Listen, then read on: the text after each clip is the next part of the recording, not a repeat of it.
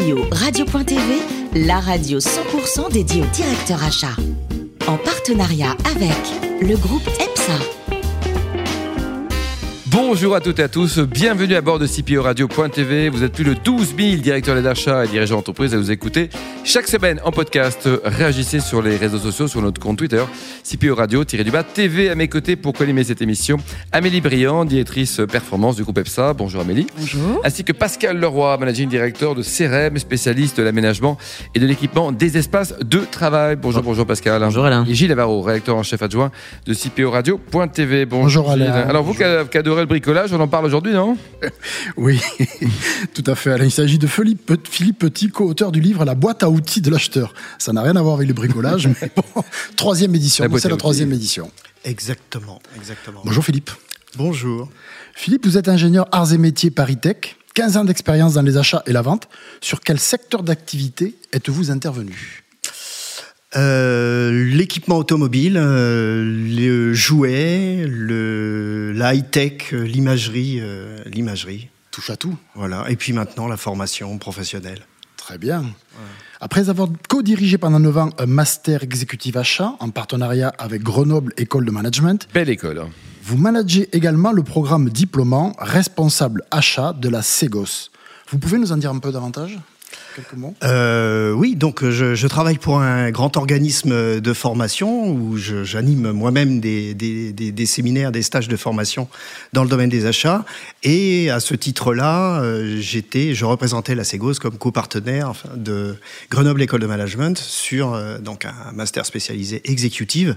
Ça veut dire qu'il n'y a que des personnes expérimentées, il n'y a pas des, étudiants et, d'autres, il n'y a que des, gens expérimentés.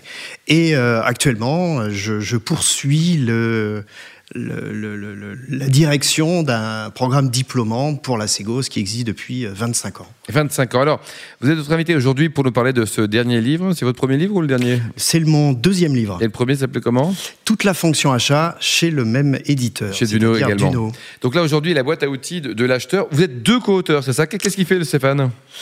Euh, Stéphane, maintenant, il est patron de l'executive education de l'EDEC. D'accord. Alors, ce livre-là, qu'est-ce que c'est quoi? C'est un livre pédagogique? C'est un guide pratique? Il y a des réflexions? C'est empirique? Qu'est-ce que c'est exactement, Philippe? C'est didactique. Ça n'a pas une vocation forcément pédagogique. C'est comme son nom l'indique, c'est une boîte à outils. C'est fait pour être utilisé. C'est pas vraiment fait pour être lu. C'est fait pour être pris euh, comme ça. euh, on prend au milieu, euh, au début, à la fin. euh, on le retourne, on le plie. euh, c'est fait pour être euh, utilisé comme ça. Très bien. Amélie, c'est comme ça. La boîte à outils de l'acheteur, tout un programme quand même. Euh, c'est à la fois traditionnel mais ambitieux. Euh, Il n'y a ni un seul type d'achat et encore moins un seul type d'acheteur. J'ai bien envie de vous parler d'innovation en matière d'achat. Quel est selon vous l'outil le plus innovant que vous proposez dans votre ouvrage? Pour faire de l'innovation. Euh, moi, pour moi, l'innovation, c'est comme la responsabilité sociétale. C'est tout ça, ça fait partie de euh, l'ADN normal des euh, de l'acheteur. Euh, comme s'il y avait des acheteurs pas innovants, puis des acheteurs innovants, ou alors des acheteurs responsables, puis les autres, ils sont quoi? Oui. Ils sont pas responsables? Oui, ils sont irresponsables. Quelques noms peut-être d'acheteurs irresponsables. Alors, oui. Alors ma question portait plutôt sur le, le- un outil innovant, parce que comme c'est quelque chose, la fonction achat existe depuis plusieurs années maintenant. euh, Qu'est-ce qui va différencier les outils qu'on connaissait avant de ceux qu'on peut trouver dans le bouquin aujourd'hui? À des outils innovants. euh, Il Ouais. n'y a pas, y a pas forcément de choses très très nouvelles. Vous savez, les achats, c'est un, c'est une fonction très euh, très jeune. Ça a quoi Ça a 40 ans, allez. Et euh, où est-ce qu'on forme les meilleurs acheteurs dans les écoles qu'on appelait avant les écoles de commerce? Maintenant, on dit des business schools, euh, parce que les acheteurs font aussi du commerce. Donc, euh, les meilleures formations, les meilleurs acheteurs, les meilleurs vendeurs, on les forme au même endroit avec les mêmes outils.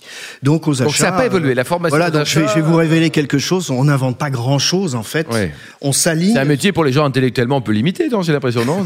C'est pas ce que ça veut dire forcément. Ah bon, d'accord, j'ai mal Par compris, ailleurs, il faut développer des réelles compétences plutôt sur le, Ah bon, le savoir-être, brillants. pour pouvoir Amélie. justement s'imposer en entreprise. Voilà. Alors, Je vais vous parler en tant qu'acheteur. Bah, Vous pouvez ne pas être d'accord, hein. vous pouvez dire, vous dire à Philippe. On va changer de sujet. Moi, je pense qu'il est temps d'aborder le sujet des biais cognitifs, euh, que vous abordez beaucoup, je crois, dans ce bouquin. Euh, Enfin, beaucoup. euh, on est à la fois victime et bénéficiaire de ces biais. Comment est-ce qu'un acheteur peut les utiliser euh? Alors en fait, tel que c'est présenté, c'est parce que c'est un, il y a une ambiguïté dans ce genre d'outils. C'est comme les euh, les six leviers d'influence. C'est que entre l'influence et la manipulation, c'est exactement les mêmes outils, mais pas avec le même objet. Mmh. Et objectif. Voilà. Mais cependant, ça s'utilise de la même manière, euh, apparemment, techniquement. Donc toute l'idée, c'est euh, qu'est-ce qu'on veut en faire euh, derrière. Donc la manière dont ils sont présentés, ces outils dits d'influence et non pas de manipulation, c'est plutôt quand je suis victime de quelqu'un qui tente de me manipuler, qu'est-ce que je peux faire? Donc l'idée, c'est de révéler comment, quelles sont les techniques.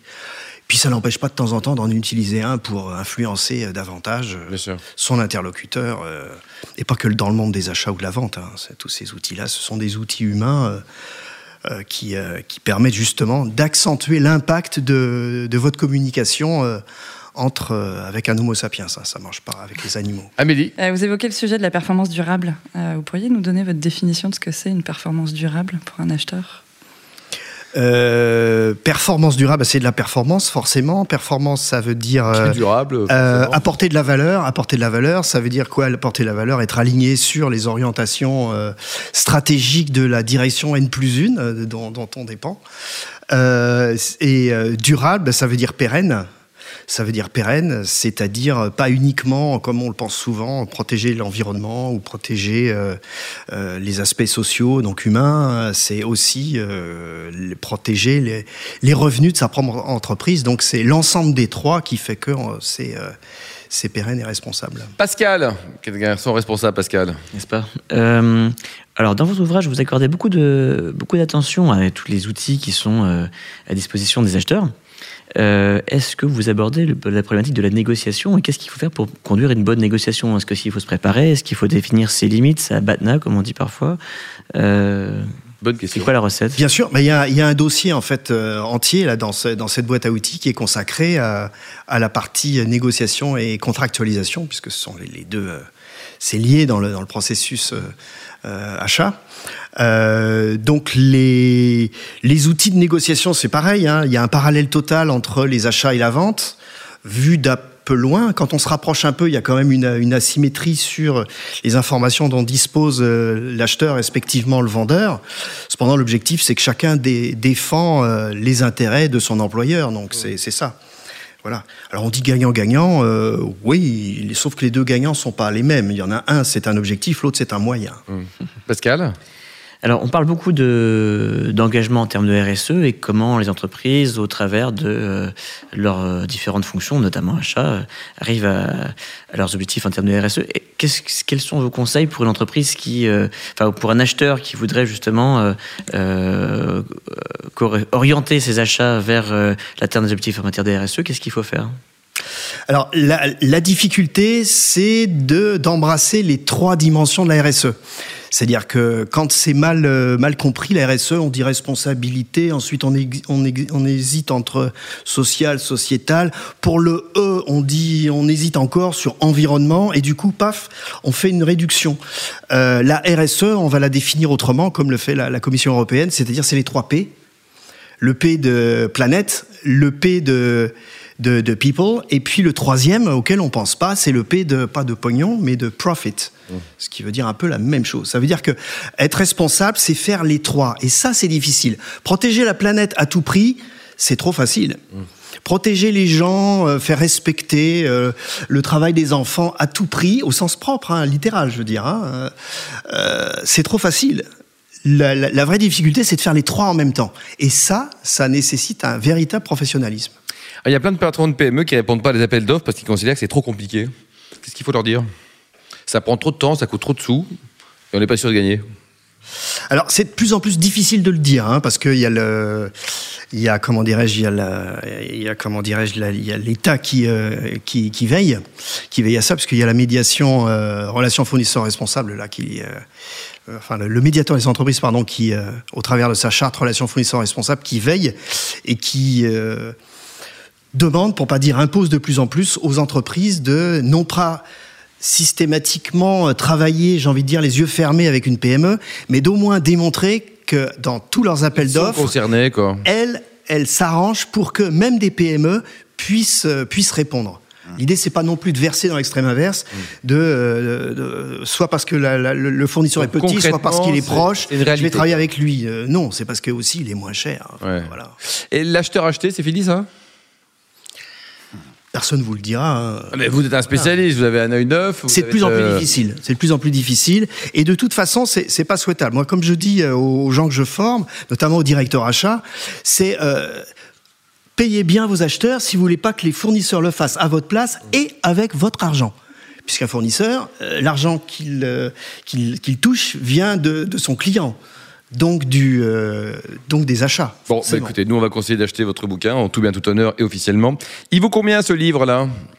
Pas cher. Il pas- Il vaut combien C'est alors c'est pas la question. La question, c'est combien il peut rapporter. Bon, merci beaucoup Philippe. hein. Je rappelle le titre de votre excellent ouvrage, La boîte à outils de l'acheteur, euh, troisième édition. Depuis quoi La première édition, c'est il y a 4 ans 2010, hein. 2010, oui, c'est déjà chez Duno.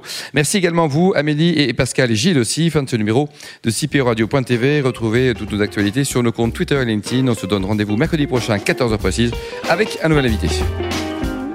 CPO Radio.tv vous a été présenté par Alain Marty.